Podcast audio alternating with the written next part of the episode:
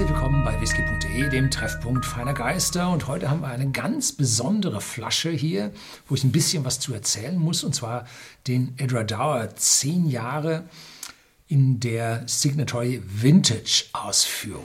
Nun, Signatory Vintage ist ein unabhängiger Abfüller, früher in Edinburgh und dann ist er umgezogen nach Pitlochry zur Edradour Brennerei. Und warum? Nun, Signature Vintage, vertreten durch Andrew Symington, hat die Edradour Brennerei ums Jahr 2000 gekauft.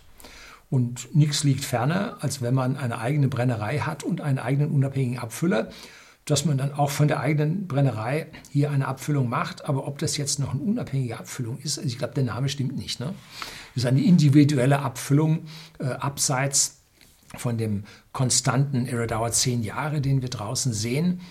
Ähm, und das Besondere an dieser Flasche ist nun, das ist ein Einzelfass, ein Sherryfass, Oloroso Sherryfass, 46 Volumenprozente, nicht kühl gefiltert, nicht gefärbt.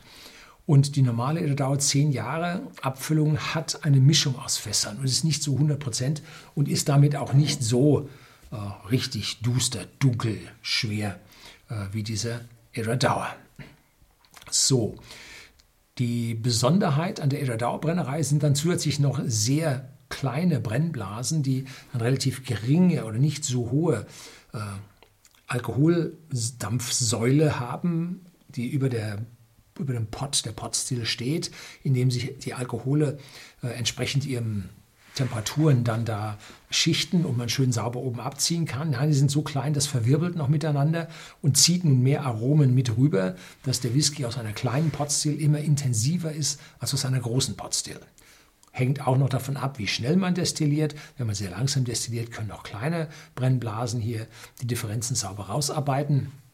Eder Dauer hat äh, ja eine so hohe Nachfrage in den letzten 20 Jahren bekommen, dass sie, ich meine 2017, eine neue Brennerei gebaut haben auf der anderen Seite des Baches und dazu eine ganze Reihe fetter Brennlagerhäuser äh, und davor ein neues Brennhaus, wo sie identische Brennblasen sich wieder haben bauen lassen und dort aufgestellt haben, dass der gesamte Prozess, wie er in der alten Brennerei ist, dann in der neuen im Prinzip auch läuft. Allerdings dort ein bisschen mehr Platz, dass man da ein bisschen besser arbeiten kann.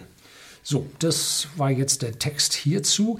Und ich habe diesen Whisky vor, vor zehn Jahren oder so probiert gehabt, hier auf dem Kanal und seitdem nicht. Und das ist sehr, sehr schade, denn eigentlich ist das die wichtigste unabhängige Abfüllung von Edward Dauer, äh, die man kriegen kann, die auch preislich bei uns bei whisky.de im Shopsystem mit 58,90 für, diese, für dieses Fass. Und wie gesagt, da kommen ständig neue Fässer raus, dass also Varianzen zum Geschmack durchaus gegeben sind, aber alle fallen so dunkel aus. Und das ist jetzt eine Abfüllung die ist destilliert am 24. November 2010 und abgefüllt am 10. Dezember 2020. Das fast 398, was 752 Flaschen ergab. Relativ viel. Ne?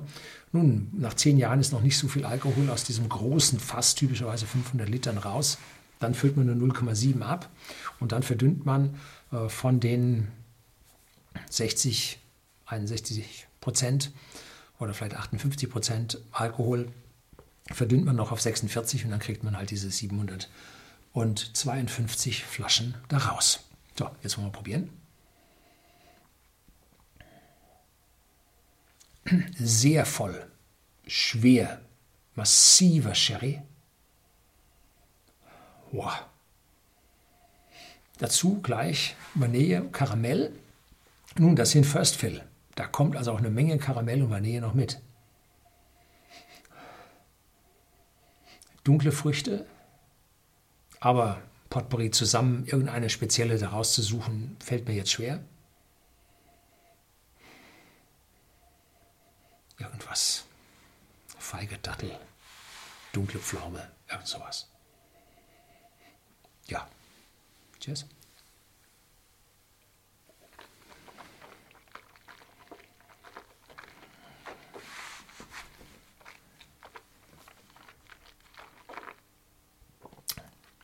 Wundervoll, juicy, saftig, mit einer gehörigen Portion Eiche jetzt hinterher. Nach zehn Jahren geben frische Fässer durchaus noch von diesen, äh, schon von diesen Tanninen noch was ab.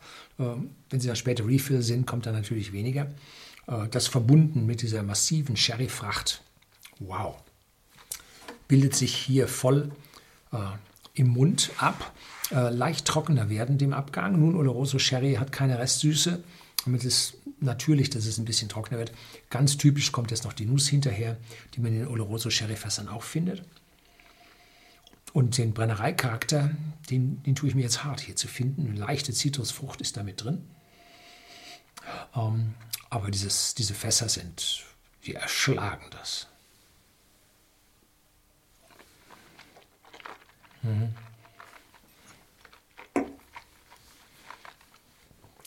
Schauen Sie bei uns im Shopsystem auf whisky.de nach. Wir haben eigentlich immer von diesen Fässern etwas da. Manchmal haben wir auch mehr als ein Fass am Laufen.